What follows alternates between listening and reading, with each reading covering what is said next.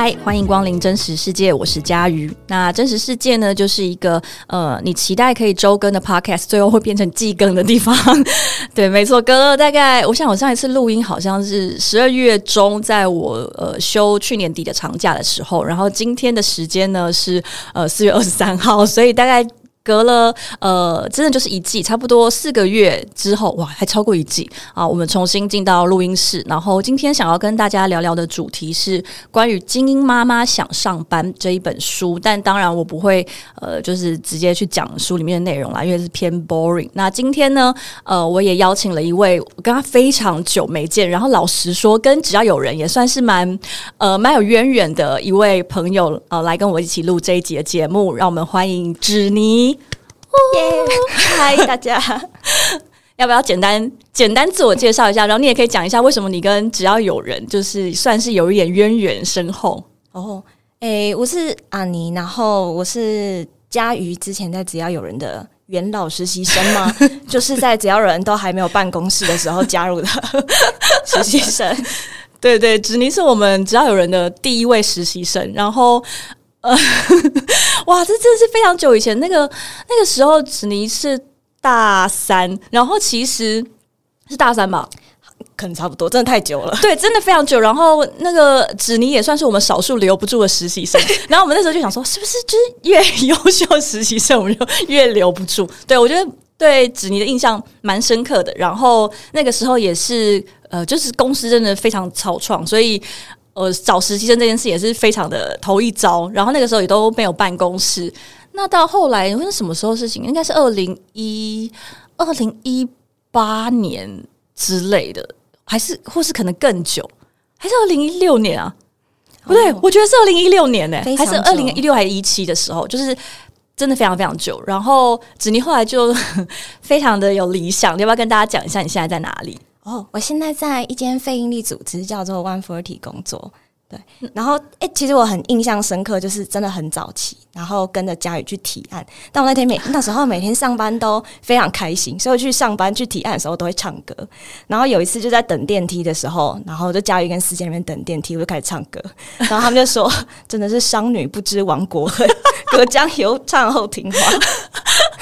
哦，有这件事情哦。为什么说这是骚女？是因为子妮其实也是我们那个国际系的学妹哦。我你真的是我们少数跟我们年龄比较近一点点的实习生，因为现在的实习生已经是呃没有经历过九二一大地震的的的时代了。你知道他们是后九二一大地震的的时期这样。然后哎，子妮真算是跟我们比较近一点。然后呃，今天的题目是要讲这个精英妈妈想上班。呃，我因为子妮其实一直都是我们的算是忠实听众嘛。总之，我有常你是蛮常看到你分享一些书的心得。然后，我觉得这个主题，毕竟我本来就是观察我身边呃系上的一些学姐啊、学妹，包括我自己的同学。然后，我自己对这个题目就。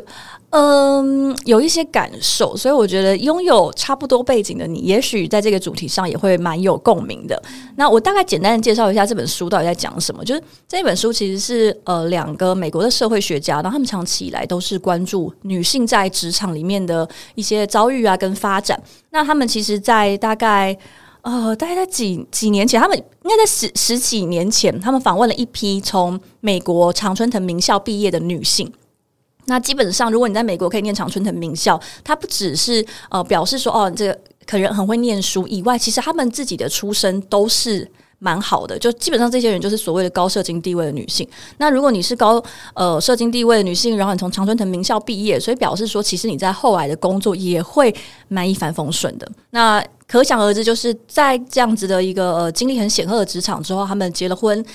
嗯，所呃交往啊、结婚的对象，其实也都会是背景跟他们差不多，就是一些高社经地位的男性为主啊。对，那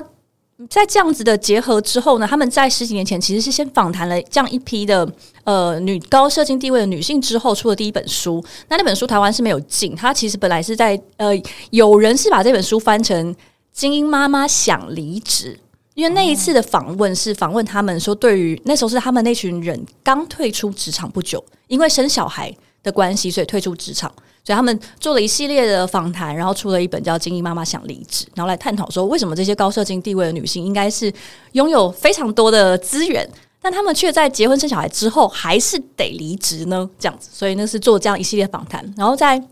十几年后的这一集，他们就是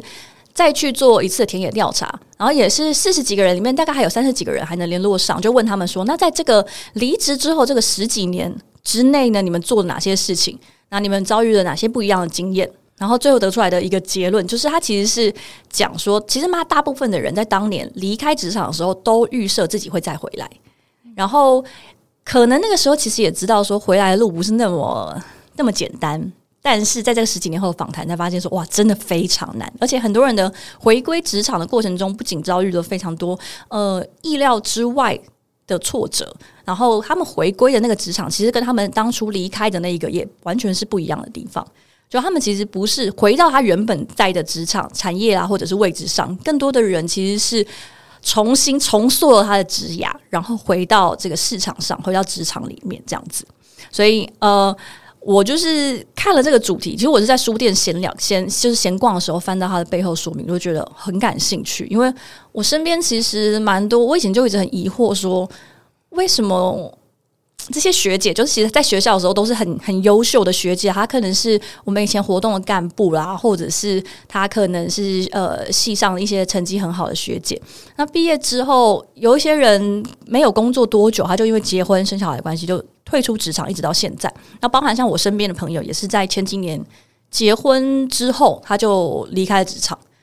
然后我就对于这件事情一直觉得非常的嗯。羡慕，我以为是五味杂陈。我我觉得也是有，因为我就一直很觉得很疑惑，就是为什么都是发生在学姐身上，或者是我女性的同学身上？为什么我没有任何一个学长或者是我的男同学们，因为结婚，因为生小孩，然后他们就哎全顺利的变成了全职爸爸，好变成了精英爸爸。所以我当初看这本书的时候，其实我不是觉得所有的人都应该要一直工作去工作这样。就我我自己的想法啦，但我是会觉得，为什么只有女生会面临这件事情？然后我我觉得这件事情对我来说，嗯，它有一点理所当然，又不那么理所当然。就我觉得，在这个社会下，你会觉得，哦，好像应该就是这样吧？就生小孩是要妈妈要退出职场，生小孩爸爸退出职场，到底是一个怎么样的过程？我们很很难想象。所以我觉得这是我。嗯，对这本书或者对这个主题有很有呼应的，或者是说我很想要去了解一下这个题目后面的原因是什么。那子妮当初会看这本书，是除了我强推给你以外，你对这个议题本来有什么样的想法吗？哦，我一开始是看到这本书，我觉得他真的很厉害，因为作者是追踪了十年。就这群妈妈刚离职的时候，一定会想，可能会觉得说，好，我要为家庭奉献。但十年后这个决定对他们的影响，我觉得就是。很长的追踪可以看到这一路以来身份转变啊，对他自己，对整个社会，就我觉得作者的角度很具观，而且很 solid。然后我觉得还有一个很有趣的是，我一开始看想说，为什么要仿精英妈妈？精英妈妈人数之少，为什么要用它就是作为讨论性别职场议题的角主角？对对对。然后那时候就觉得说啊。他之所以挑精英妈妈，就看完整本书了。他他的意思就是说，精英妈妈是一个在职场上更有选择权的人，嗯，因为自己的知识背景。但是在有选择权情况下，为什么他还是离开职场了，还是选择了回归比较传统性别角色的决定？所以我觉得他探讨了一群有选择的女人，那他们的决定怎么受影响？我觉得这个切点也超级有趣。我觉得非常呃有趣的地方，就是在于说，我们都觉得。你你如果有选择，你是有资源的一群人，那理论上你就是更应该说哦，小孩完全我可以请一个二十四小时的保姆去带，然后我就可以很顺利的回到职场啊。就你是明明就是最有资源的，因为有我们知道说有一些人他可能呃他可能生了一两个小孩，那这个保姆费，你知道现在算一下，我一个保姆费大概可能都要三两三万吧，而且就是。日托而已，所以如果你升到超过一个，那那个就很有可能两个保姆费加起来就超过你的月薪，所以会让哦妈妈或者是爸爸，反正就是在以现实世界来说，就基本上就是妈妈，就这群妈妈就会因为必须要照照顾小孩的原因，然后退出职场，就是那是一个经济上面的考量，是很合理的。但是在这一群如果钱对他们来说绝对不是问题的情况下，也就是说他们是拥有选择权。为什么他们还是会做出这样的决定？就是我会特别关心。然后，其实作者当初英文的原书名是没有特别提“精英”两个字啊。我觉得是台湾出版社觉得这样子啊，就会比较有话题。然后，确实也是就吸引到像我这样的人，想说哇，这群精英妈妈们到底发生什么事情？就是我这群身边的同学以及学姐们，他们呃遇到了什么样的情况，做出这样的决定？因为像我朋友也是。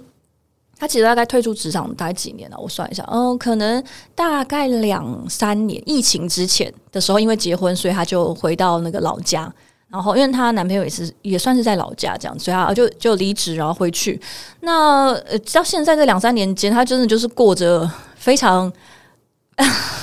非常非常令人羡慕的生活，滋润。对，就是早上起来就是啊，准备早餐，然后大概打扫一下家里啦，然后或者是去附近啊采买一下蔬菜，然后去上个瑜伽课。那大概下午可能五六点的时候又开始准备晚餐，然后老公回来让大家一起吃，然后晚上就是开心的看电视，类似这样的生活，就是呃，基本上。好像，呃，我我我是不好讲，因为他还没有他还没有结婚，他还没有啊，他没有生小孩，所以肯定是算偏轻松吧。我觉得跟工作比起来，应该是偏轻松。那但是他连他自己有时候都会觉得说，因为他其实不是一个很有事业心的人，他说的啦。虽然他之前的工作其实外派到。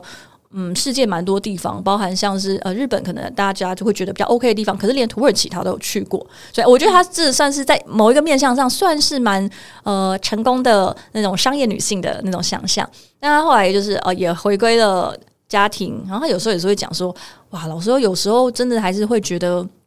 我妈把我养这么大，真的没问题吗？然后每天就在家里做这些事情，就是真的没问题吗？对，呃，我当然他不会被这个问题困扰很久了。可是我觉得你时不时偶尔都会浮现出这样子一个真的没问题吗的那种疑惑，就是。我有没有愧对了谁，或者我有没有浪费了什么样的资源？这样啊？不过我觉得，因为日日子真的太爽，所以这个大概一秒就会消失。这个问题大概一秒就会消失了。这样，那我也很好奇，就是子妮，你有想过要做全职妈妈或者是全职主妇吗？老实说，完全没有啊！真的哦？为什么？嗯。我后我后来仔细想了一下，就是因为佳宇的访纲很强迫我去思考这个，对啊，对。但我发我有发现我自己很抗拒，然后想一下，我觉得可能是两个原因，一个是家家里的影响，因为我妈妈是百货公司的柜姐，然后所以我爸算是主要经济来源，然后所以蛮多时候的决定都是爸爸说了算，所以我小时候就养成了一个信念，OK。有钱的声音比较大，所以我就长大就觉得说好，那我千万要能养活自己，不可以依赖另外一个人。然后另外一个是我自己在看全职妈妈这个角色的时候，就会觉得说，呃，身为妈妈，你其实能仰赖的东西不太多，没有了工作，你就没有外在成就，然后你也不知很容易少了这种外在肯定，你就很容易觉得茫然，不知道自己有什么价值。我自己觉得，大家通常在评价妈妈，都是用她的小孩表现的怎么样，她的婚姻关系有没有成功来决定她的成败。但我觉得这个可以算在全职妈妈的头上嘛，就是这么关系性的东西。然后，所以我自己觉得两个原因，它的核心其实是蛮接近的，都是关于自主性啊、力量跟生活的掌控感。然后，我觉得成为全职妈妈，你就必须把自己交给另外一个人。然后我觉得这个东西对我来说是有点恐怖的。你少了这些能定义你自己的东西，你就需要花更多力气去找到自我的价值跟自我的定位。嗯，哎，你有问过你妈妈对于当全职妈妈这件事情的看法吗？哦，其实我妈是贵姐，她不是全职妈妈，但她只是钱比较少。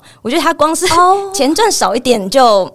呃在家里话就小小声非常多了。对对对，你妈是还有工作，但就已经变成要听爸爸的。对。那我想象中，全职妈妈可能她就不是家里的薪资来源，就可能必须要钱呐，还是什么的。我自己觉得少了这些，呃，外在的工作肯定啊，这些可以定义自己的东西，就是在婚姻关系里面要怎么达成平等。我自己觉得用想象来说，就是很有挑战性的事。那如果你的另外一半他就是一很希望你可以做全职主妇，他可能没有坚持你一定要当妈妈，然后他说他薪水都会上缴给你，你发零用钱给他，这样就好了。哇，我就是会有个恐惧感，担心自你就是要想说他可能不能不能喜欢别人，因为他对你，他对你的那个经济支柱来自于他对你的喜欢，就对我来说好像就是一个有点缥缈的东西哦。你就担心说他的那个喜欢，要是他哪天不喜欢你，那你就完蛋了。这样就是你还为了他在公在家里待十年之类，对啊，十年之后是。什么意思？那那可是如果他说，可是爱就是关系的基础就是信任，他希望你可以信任他。对我觉得这个东西，因为我后来就是有在想说，有了外在成就，有了嗯工作的肯定，我就能够确保我自己的人生是有价值吗？其实也不是，我自己觉得核心的还是是心态，就是你能不能在关系里面感觉到平等，相信自己。有能力可以给自己这些东西，就我自己觉得，你渴望的东西，你自己给得起自己的时候，你就不会觉得在关系里面是摇摆的。所以我自己觉得，核心来说，全职妈妈少了这些外在的保证，她的位置是比较虚幻的。但是你要怎么找到自己的资源，你就还是有机会在关系里面对自己有自信，觉得被对方仰赖也是幸福的事。但对我来说，现在就是一个。我是因为察觉到我自己的恐惧，才发现哦，挖的很深是这些东西。嗯，因为我有发现，我因为我这个主题我在我们公司内部的创意部的交流会里面有分享过，然后我有发现很多人。就我的同事啊，就是对于这个做全职妈妈或者全职主妇非常抗拒的人，嗯，大部分都是也是因为跟你一样有一样的经验，就在他们家里，可能他妈妈就是全职妈妈，嗯，然后或者是他妈妈承担比较少的呃经济收入的那个责任，然后他就说可以感觉到在家里爸爸就是一个大老爷的样子，没错，发钱的声音就比较大，对，然后他就会说像呃我们呃我现在的实习生就说他妈妈其实全职妈妈。但是呢，我们可能我们对全职，我觉得这个肯定也不见得是全职妈妈的问题，因为它有可能是那个家庭本身对于这个呃性别角色期待不一的关系。因为像比如说下班之后哦，下班之后的家事到底是谁要做？照顾小孩到底谁要做？如果全职妈妈是一个职业，那她什么时候下班？然后我觉得她就是没有一个很明确下班的时间，所以变成说，呃，牺牲的妈妈虽然是啊全职妈妈或者是全职主妇，可是下班之后所有事情还是她做。就家事基本上是他做，他爸只会动嘴，所以他爸可能会说：“哎，那有点脏哦，哎，那个你要怎样怎样。”对，然后爸就是完全只要瘫在家里就好，然后所以他妈要照顾非常多。可是他也说，嗯，因为他妈妈的关系，因为他妈妈全心为他跟他的呃兄弟姐妹的付出的关系，他说他真的有一个非常呃快乐的家庭生活，或者是他整个童年、整个成长，他觉得真的是得到非常多，因为他妈妈完全。就是无私的全心在为他们奉献。他说：“可是有时候他会觉得他妈妈很可怜哦，对，但但是他又觉得很拉扯，因为他就是因为他妈妈愿意呃牺牲了这一切，然后来完全投注在他们身上，为这个家庭付出，所以他可以得到这么多。但一方面又觉得看到妈妈在家里面的。”也不能说处境，因为他爸其实对他还是蛮好，只是 就是偏不做家事，或者是就偏大老爷心态而已。他就是会心里有点复杂。然后我其他的呃同事也会有一样的看法，就是家里其实可能爸妈都有在工作，只是一个比较多或者一个比较少。说那或者是对于那种传统的性别角色的一些期待，因为他我们的家长一定比我们在更传统一点。然后就是爸爸就是真的是偏软烂，或者是没有做事，或者会觉得那个是妈妈的工作哦，就是是呃女生的事情。然后他觉得在旁边观看的这一切，就是女儿们心情其实都很复杂，因为她也是女性。然后我就觉得，因为我像我有个同事，就是因为这件事情的关系，他甚至完全不愿意结婚啊。嗯，对他就是会觉得这个性别角色，呃，不同的期待让他觉得压力很大。然后我就说：“哎，你哥是不是没有这个问题？”他说：“哥哥完全没有这个问题，就是作为一个男性，他来看这一切的时候，他是觉得呃很自在，或者他没有意识到妈妈的付出跟牺牲。”嗯，所以哥哥是非常顺利，就是呃结婚生小孩去，但他就是自己作为女性会觉得很害怕跟抗拒这样子。然后其实我必须要说，我我们家是相对来说比较平等的，嗯，因为我爸是一个很嗯，我爸算是一个软烂男嘛，我不知道，但但我爸是一个很温和的人。然后在家里的经济呃付出，其实我我觉得我妈可能还多一点。对，因为我我爸有一段时间是几乎没有没有没有在工作，但是人家是因为也可能也因为生病的关系，种种原因啦。对，然后那做家事就是两个人各自有一些拿手的地方。然后我妈其实比较严厉，比较凶。这几当然老老了之后有好一点，但是小时候的话，其实我觉得我妈好像更像是传统意义上那个很阳刚的角色。嗯，然后我爸就是比较偏软烂啊，然后买布丁给我们吃啦，然后也不太会管我们的功课干嘛的这样。然后呃，我觉得这件事情对我的看法，就是我以前觉得说。当全职妈妈没有什么不行的，而且我好想要像我爸那样，就我不能说像我爸那样，但是我就会觉得，因为我没有很想要工作。跟老实说，我以前想象比较比较肤浅，就我如果不用工作，就有人可以就是养我。哦，那该有多好。然后，那我的心情比较不像是哦，他是高对下的养我，比较像是他是下对上的供养我。就是要是有人愿意供养我，那有多好啊，那种感觉。所以我其实呃。会一直很期待说，如果可以找到一个另外一半，然后他就是非常有钱，然后呃完全不在乎我有没有工作的话，我我觉得好像蛮期待。就我个人是抱持着这个渺茫的期待，在期待这一切。那你刚刚讲到说，你觉得关系里面的平等其实很重要，但是其实这个平平不平等跟嗯，到底有没有付出经济上面的来源，我我觉得我们都会很希望它是分开的。就是你，你对我的爱跟平等跟尊重，怎么可以因为说呃拿不拿得出钱？对你拿不拿得出钱有有差，或者是我们其实，在不同的面向上为家庭努力，为什么拿钱的那个才叫做真正有付出，或者是你会比较握有权利？就我们理想上的期待是这样子，但是因为我们是一个社会人，我们在社会中做事，然后在这个这个是这个离不开钱的世界里面呢，你少了那个钱，就是你能够仰仗的，就是这个人对你的爱、尊重。信任，然后永远不灭。嗯，这件事情本身其实是令人恐惧的。然后我之前在看一个原创小说，叫《太子妃升职记》。然后《太子妃升职记》呢，是我个人最爱的一个原创小说啊。是呃，稍微跟大家就是介绍一下，他是一个现代的男性，然后穿越重生在一个古代太子妃身上的故事。好，所以它是一个男穿女的故事。对，这些里面就会有一些他从直男，然后慢慢被掰弯的一些心路历程。然后我觉得里面有一段是。很有趣，因为他其实内心是男生嘛，所以他一直没有办法真的很喜欢上那个男主角。可是男主角是真的喜欢他哦，对，然后他就男主角就会一直很希望他可以跟他一样爱他、信任他、相信他。可是那那呃女主角在这个里面哈，这个女主角其实是个男的，然后他里面的 O S 就是说，当我一天是你的皇后，就表示你拥有对我的那个生杀大权，你拥有一个绝对的权利，你可以决定我就是要生要死啊，我今。决定我这每个月给我多少钱啊？我我会不会被禁足啊？等等的。就当我有只要有那么一天，我的呃身份跟你永远不是平等的情况下，我就不可能不管不顾的去爱你。他就说，当然这我觉得是作者的 O S，他里面就借由他的嘴巴讲说，因为对他来说，爱的前提就是平等。嗯，没有平等就很难有真正的爱。然后我其实也是这样想，就是。嗯，当时在看这本呃小说的时候，还没有特别有很强烈的意识。但是在看这个精英妈妈想上班的时候，我就觉得，嗯，当你把经济大权交到另外一个人身上的时候，其实你真的是面临了一点点的有种背水一战的感觉。嗯，如果他哪一天好，虽然说我们现在的法律是他离婚之后还是会给我赡养费，或者是他婚后买的东西我们要一人一半，但老实说，你就是会比较有一点紧张吧。对，这但是这个紧张能不能靠爱去克服？我觉得 maybe 也是有机会克服的，因为可能在关关系里面本来就是必须要呃两个人都要能够完全的信任啊，然后彼此有一些妥协跟牺牲这样子。对，但是我我觉得看完这本书有改变我的想法，就是我觉得我本来以为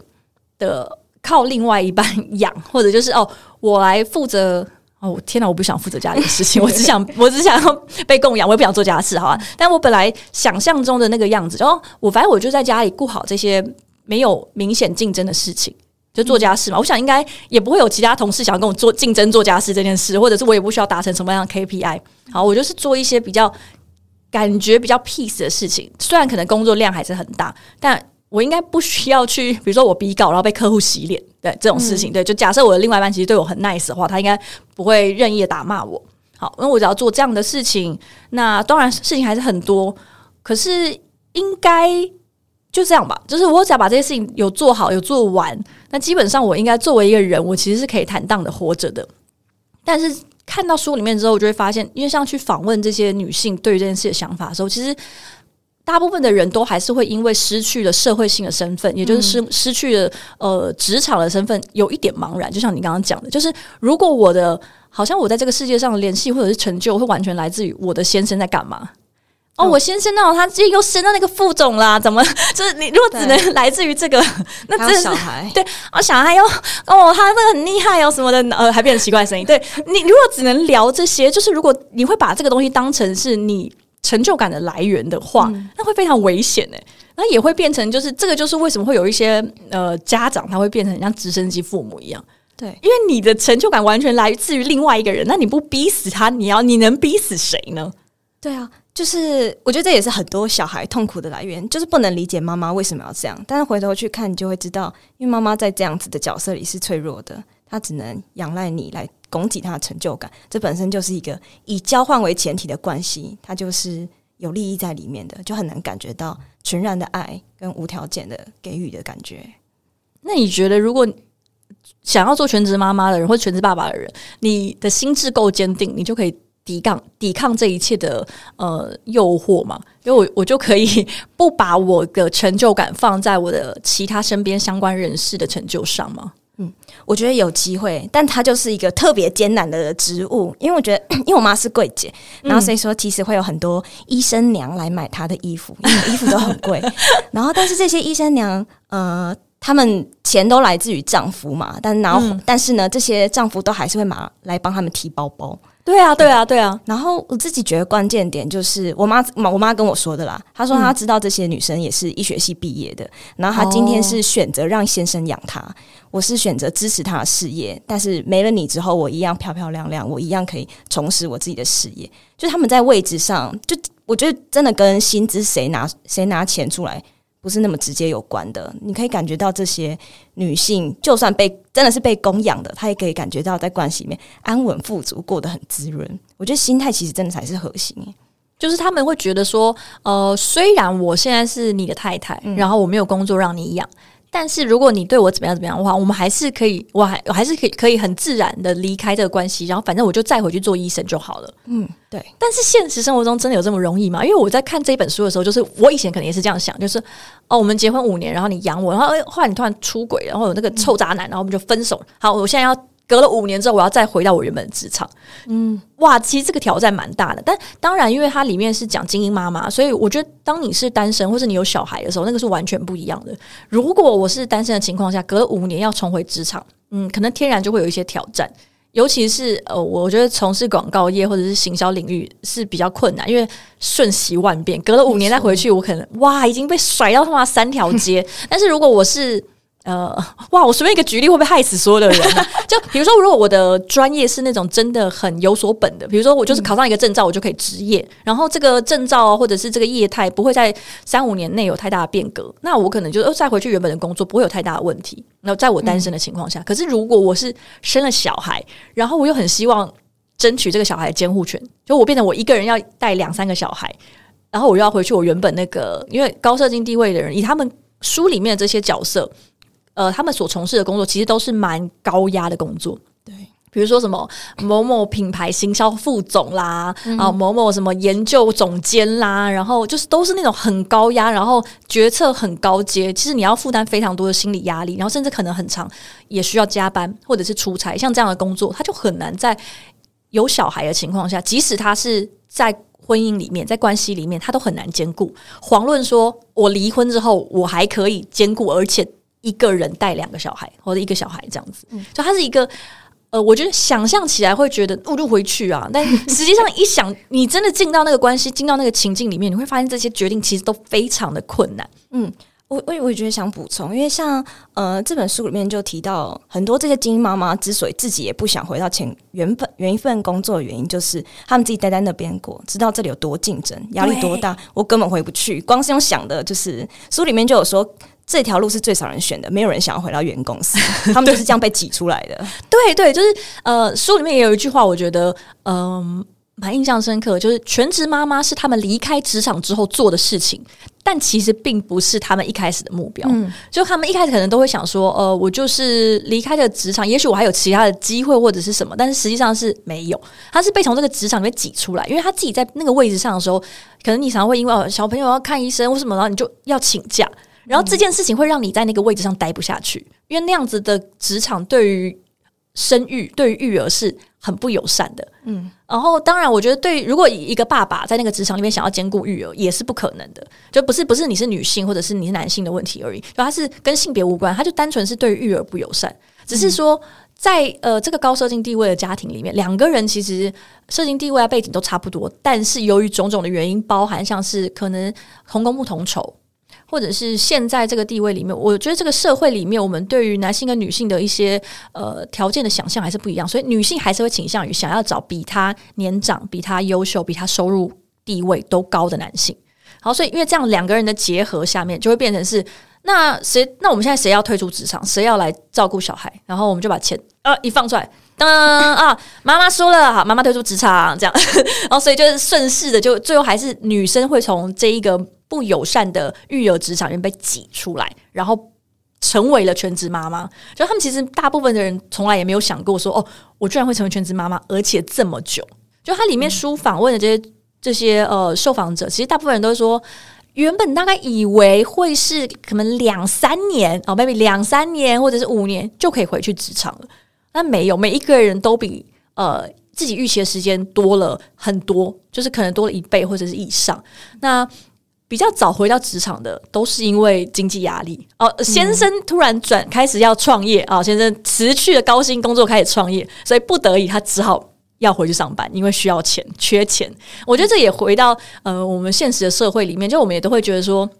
如果你家没有钱的话，就你们两个人的收入不高的话，那理论上你们两个应该都要就是呃，好像两个人才比较有可能是有一个人说，你那你就辞职啊，就因为你的薪水也不高，你就辞职照顾小孩好了，这样。但是实际上会变成是，他会两个人其实都还留在职场里面。对，哎，我觉得这本书好像，哎，忘记是不是在这本书，还是我延伸查到，就讲到说，可能在黑人文化、黑人社会里面，没错，Big 妈妈，Big 妈妈文化，对，没有妈妈会退出职场，因为他们都太需要钱了，对，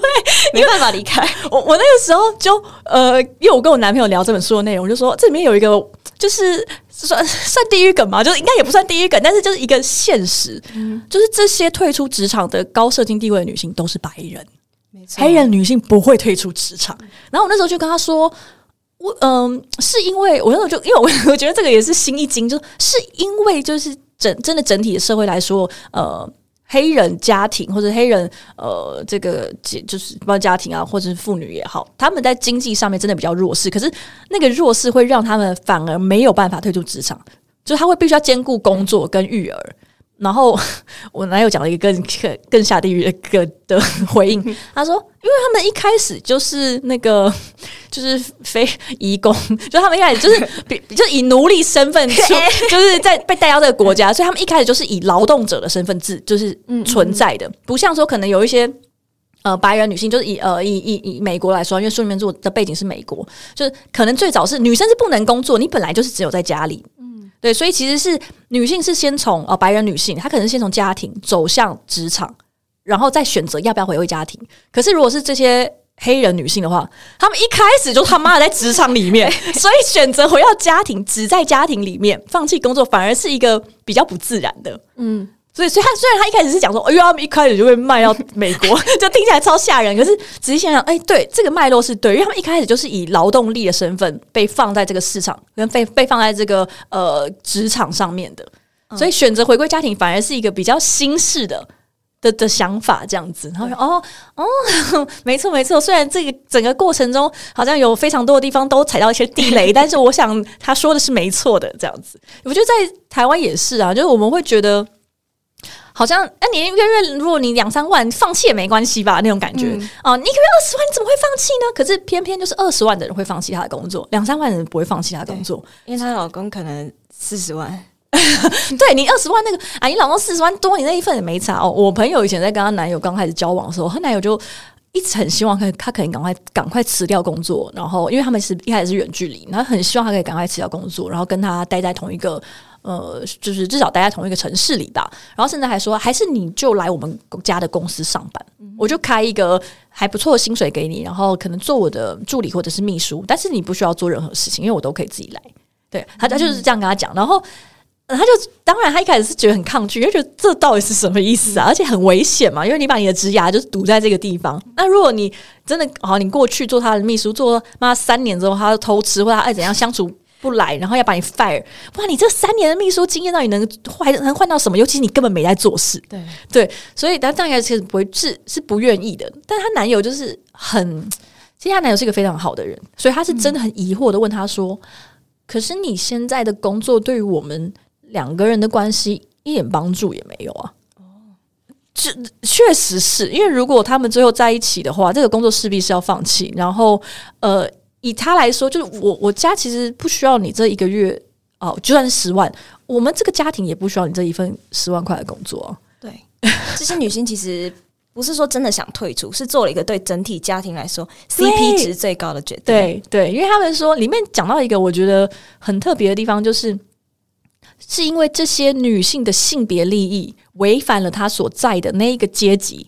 的族群利益，所以她们退出了职场。就是当你在如果你去工作，好，你得到了什么？就是这个家庭可能得到了一份 maybe 一个月十万二十万工的薪水，好，然后诶，你你个人得到了一些成就感。啊，或者是你的个人的这个自我成长，在这个专业领域的自我成长，好，但是你放弃会得到什么？哦，你放弃就是这个每个月收入有两呃，可能有个五十万、一百万的家庭，哦，少了十万、二十万没差。然后呢，呃，你放弃了你的个人的成长，哈，或者你的成就感，但是你的小孩得到非常好的照顾，他会有一个快乐的童年，啊，所以他以后就不会变成随机杀人犯。对，然后你为这个社会付出了非常多，然后作为先生，我可以更呃我。没有后顾之忧去支，就是完全全力的冲冲刺我的事业，因为它里面就在讲说，这个事业其实你要往上，在他们这个很竞争的这个产业里面啊，我觉得其实大部分的那种高压、高收入、高挑战的职场都是这样子，就是你如果要突破最后一个 level，他们每晋升一级，其实带来的收入的成长是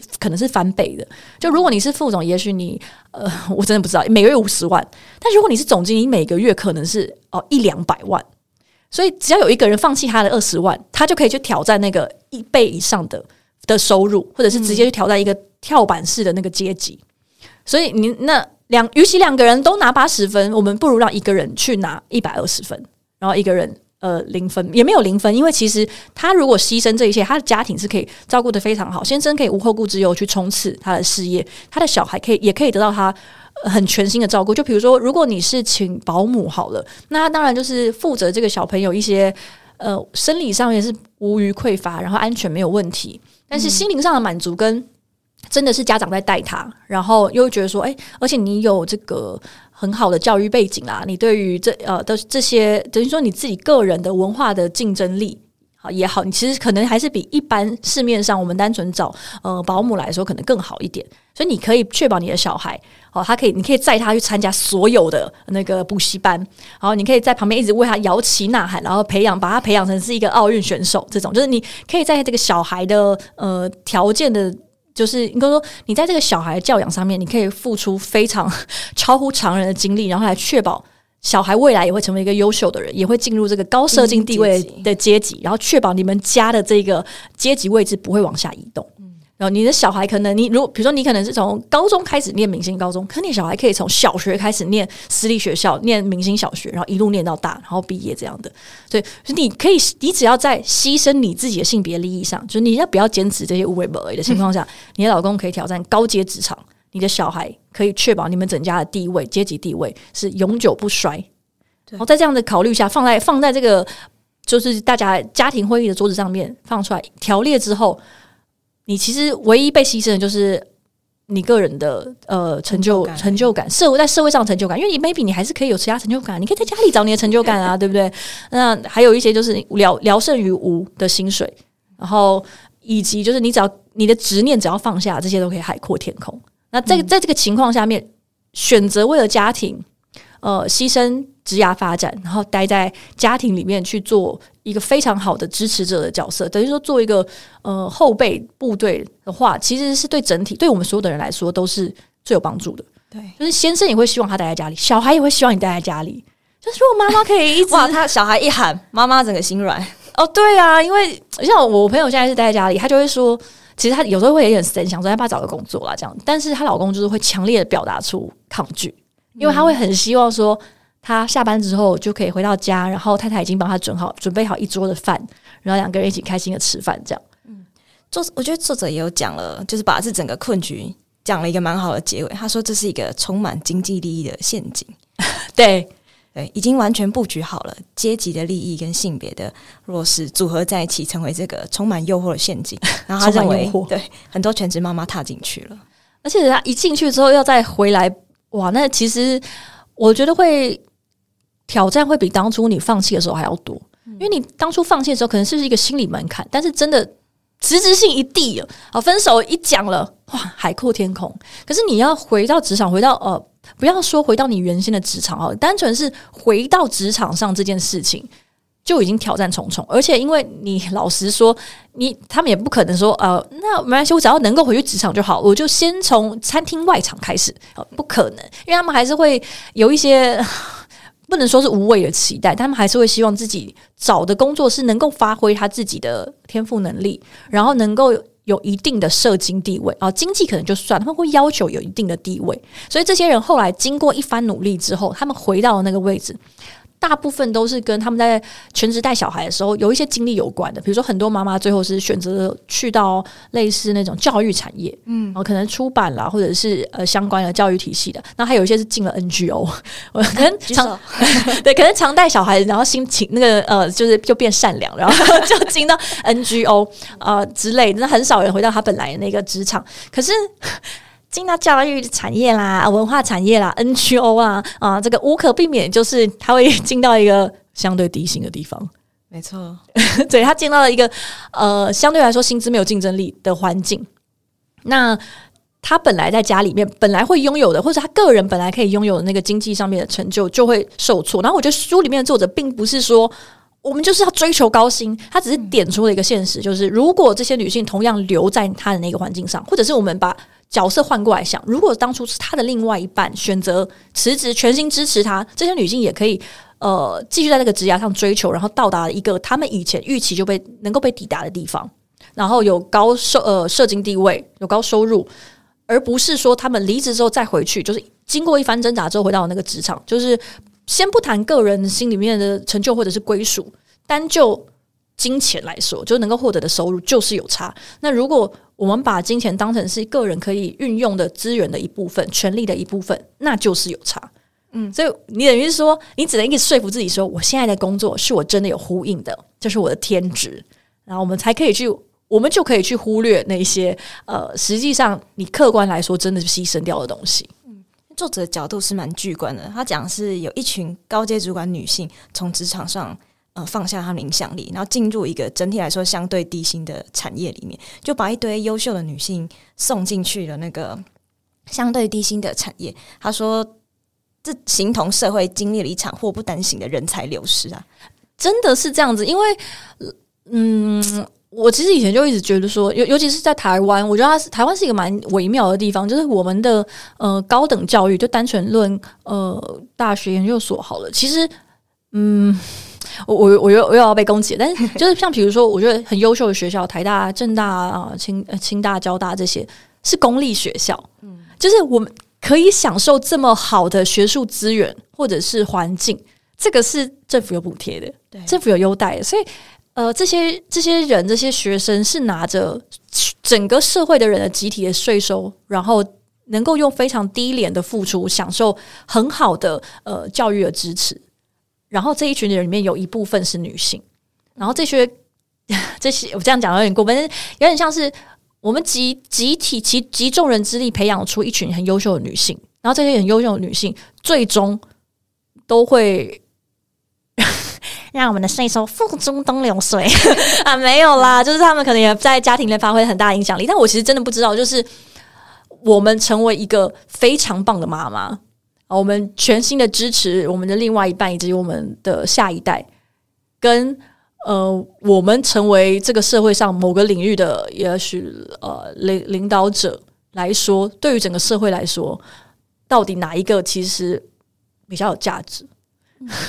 对 对，对于个人来说更难衡量，所以，我我觉得就单纯是想说，那作为全职妈妈跟作为一个优秀的职场人，好了，对于整个社会来说，我我们能够去计算出它的，就是呃，它的哪一个价值，或者是它的产出的效益是比较大的嘛？我就我打一个问号，因为没有人会去计算这件事情。对，不过针对这个，我就也想补充，因为我自己也在思考说，基因妈妈的选择，就对于社会来说，它带来。它到底的意义是什么？怎么看待这个他们的转换？然后，其实我觉得想补充一下，就书里面讲的这个精英妈妈，我自己觉得他们其实不止做了妈妈这个职业，他们根本有点太屌，他们是 学校的董事、职工，然后还有人什么担任教育基金会的募款工作，在大萧桥期间募到六千万台币，找艺术家、作家来学校上课，然后扩建学校图书馆。其实我觉得他们做的这些志工费力工作，其实都是工作，只是他们没有办法在资本主义市场上贴上薪水条而已。然后没有办法评估价值，但是意义巨大。我觉得很棒，就是那就表示说，这群妈妈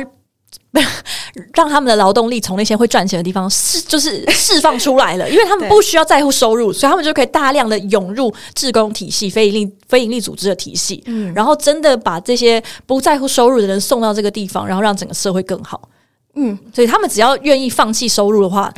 其实会不会我们所有的人只要愿意放弃收入？这个世界就会变得更好了。哎，对，这是延伸我自己也在一直思考的问题。因为我觉得这些妈妈，你说她退出职场，但我觉得这些妈妈是用自己的资源围绕自己生活，打造了一个全新的生涯选项。因为，呃，就是这些妈妈，其实，在作者访谈里面有讲一些我觉得很重要的问题，但作者没有时间处理。就这些妈妈说，如果我要回去工作，那我的动力在于我想要为自己做什么。如果我不需要这笔钱，什么东西可以让我天天想上班？是什么可以让我带来满足感，让我感到愉快？而而且还可以有一点点收入？对他们来说，他们的思考重心就整个转换了。我觉得，尤其是在那个 AI 时代来临，就是科技大变革的时候，这样子话题。对我的意思是说，就是当人力大量被取代。工作不是必要的时候，我你们其实不需要这么多劳动力的时候，我们想做什么，什么才可以为我们人生带来满足？我觉得这其实是更重要的题目。虽然说现在看来是精英妈妈的特权问题，但我觉得。其实它是可能生命更深层的问题。我们不再被薪资绑架的时候，我们真正想做什么？没错，这个就是无条件基本收入想要处理的问题。但呃，我觉得真的是这样，因为呃，刚刚你讲说精英妈妈的特权，呃，这本书在讨论精英妈妈的特权是一个陷阱的事情，因为它里面就最后作者结论其实是说，在环境真正自由以前，谈个体的选择根本没有意义。然后我觉得这个也是环境。真正自由，这个自由是不只是精英妈妈的自由，也是精英爸爸的自由，也是 呃一般就所有人的自由啊。我我觉得“精英”这两个字其实可以拿掉，就是如果我这个大家都可以自由选择你想要从事的工作，你想要从事你想要拥有的生活，每个人的选择真的会是一样的吗？所以我的呃，我当初其实在我自己的社群上也发了一篇我对这个的感想，就是我我我我自己最有呼应的地方是。不是在于说，我觉得所有人都应该有工作，都应该要在社会上追求他所谓的社会我带来的成就感跟自我成长，而是在于说，我会希望，即使是精英爸爸，他也可以就是回归家庭，他也也不是回归家庭，他也可以选择不要在那个拼搏的职场工作，他也可以选择，比如说他的生活是基本上是围绕着他的全新的身份，能够去兼顾他育儿上面的需求。他因为因为也许爸爸其实也是很想要跟小孩一起成长，很想要能够全新的陪伴小孩，能够看他就是呃重新应该说可以看一个新的生命，慢慢的在这个世界探索，也很希望可以陪伴他。然后他同时也许作为一个男性，他也可以去做教育的产业，然后也可以去去 NGO，他可以不用在乎收入，可以不用在乎大家讲说啊，男生就是要养家，男生就是要赚比女生多钱等等的。我会希望这个自由是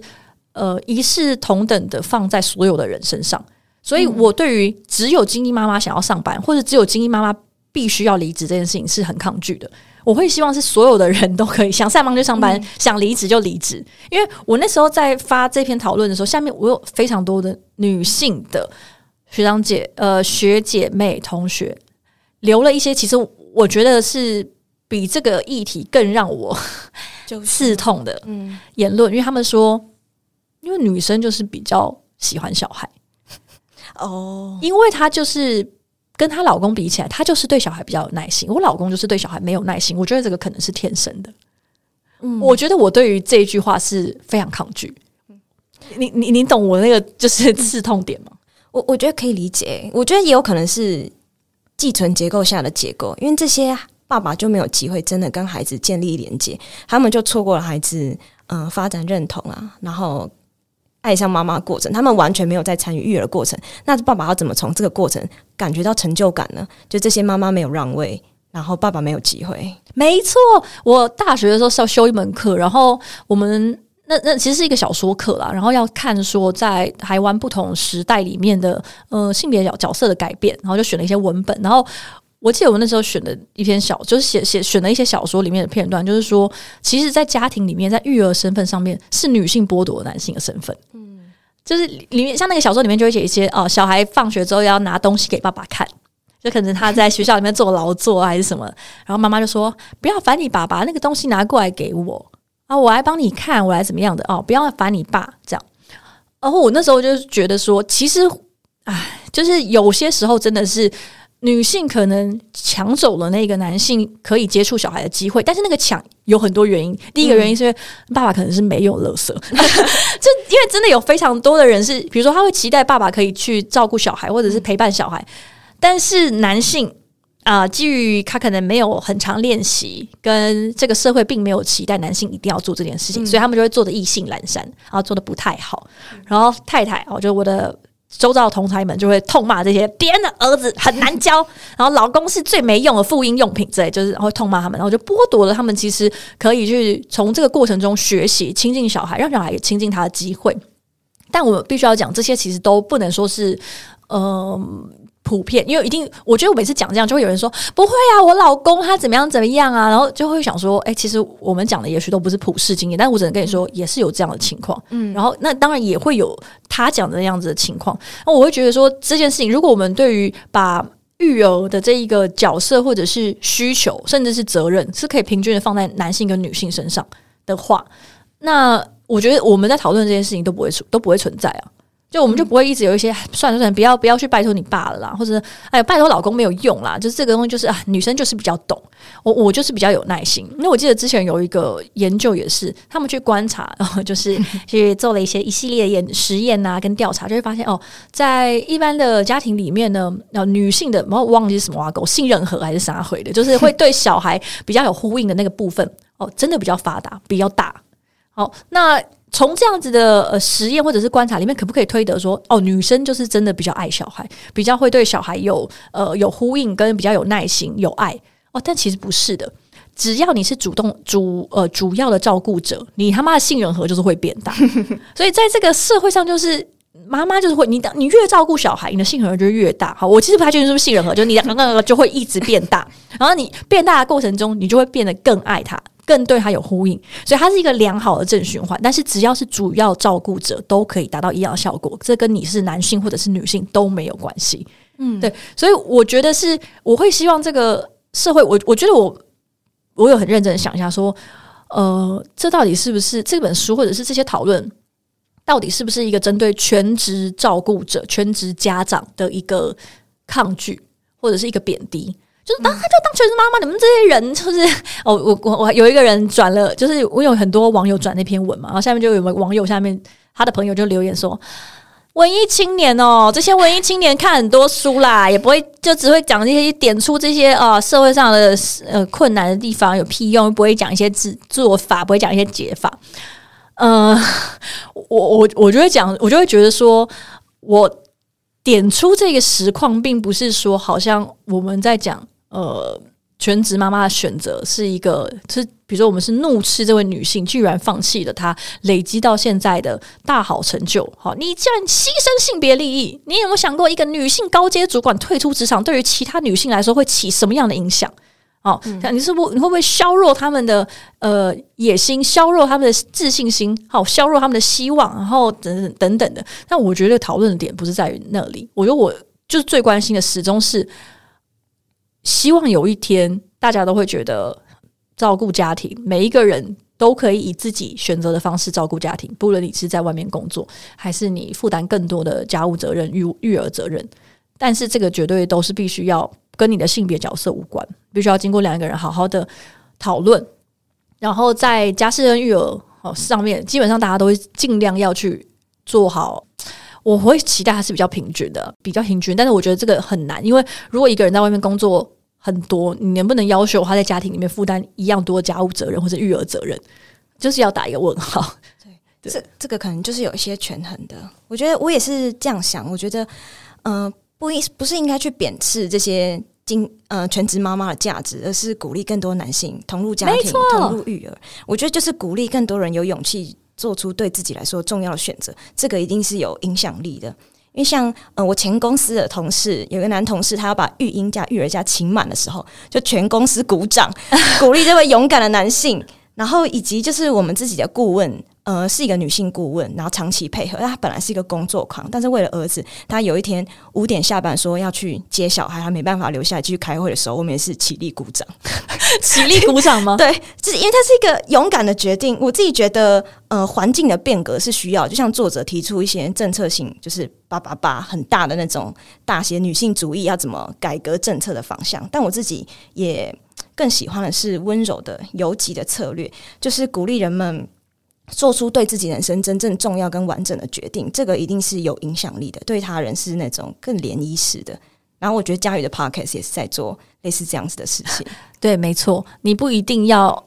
因为你是女性就必须要退出职场来成就另外一半。但是反过来，如果你想要退出职场，因为你想要可能更多的时间能够呃跟小孩相处，即使你是男性，我觉得你都应该要勇敢说出来。然后你也必须要去成就，就是我跟你说，女权自助餐真的很香，但是 当你要吃的时候，另外一半必须要是一个不会指责你的人，跟你必须要知道说，你不是在他妈吃女权自助餐，你只是在作为你实践一个人的一些追求。所以这个应该是，如果你可以追求，那另外一个人，即使他是男性，他也应该要可以追求。嗯，对，我想我还想再补充，就是，嗯，其实我觉得从性别的角度，我自己觉得这些妈妈离开职场，并不能说是。巩固了性别不平等，就因为现在的这个职场环境是遵从父权社会的阳性法则，关注理性、权力、竞争跟职场，这是现在社会的这个样子。然后是用男性的视角去定义什么是野心，什么是成功。然后我自己觉得，嗯。我们人生不一定是要复制男性的模式才能叫做成功。然后我觉得这群妈妈就是运用自己的阴柔跟特质策略，寻找自己的路。他们离开职场，但打造一个完全不同但更完整的人生选项。我觉得他们就在问一些更贴近自己的问题。然后我觉得这也一样具有影响力。我觉得这也是不不一样面向实践性别平等的方式。哦，对，没错。你刚刚讲到一个很重要的一点，就是我们这个社会都还普遍来说都还是以非常呃。男性的方式比较阳刚的方式在定义成功，就是你拥有比较高的阶级，然后你拥有比较多的收入来定义成功。但是我觉得收入某种程度上来说，它还是跟资源有一点关系啊，所以它很很难完全呃不去讨论它。但是我会觉得，如果我们可以呃不要以阳刚的方式来定义成功的话，那我觉得所有的人都会更自由。嗯，就是你不需要一定要做某一些工作才能够确保。哦，你是一个有价值的人的话，那我觉得所有的人都可以更自由。整体来说，我觉得这个世界就会变得更好。其实就 很像那个无条件基本收入在讨论的事情，就是如果我们都不需要为这些呃特别枝微末节的事情烦恼的时候，我们是不是会有？我们是不是有可能做出不一样的选择？对，说明这些精英妈妈是超为现代社会已经想了一些超前的问题，说不定。等到那个什么机器人取代大家的时候，这些妈妈已经等在那里，当做大家的灵性导师。好，没错，就是我们这个世，我们这个世代就是需要这些灵性导师，完全可以从成品，就是我每次去逛成品的时候，他。你知道摆在第一排的那些畅销书或者是书籍推荐里面，完全可以感觉出来，我们就是一个焦虑的时代，然后追求所有身心灵的的的答案，就这就是我们这个时代要面临的事情。好，今天很谢谢侄妮来上节目，跟我们聊一聊她对哦《精英妈妈想上班》这本书，跟我们对于我们整个社会所有的不管男性跟女性在面临的一些情况，然后做出来的一些。反思跟回馈，然后很高兴，就是隔了这么久的时间，又有机会进录音室录音，也感谢收听到这边的大家，拜拜，拜拜。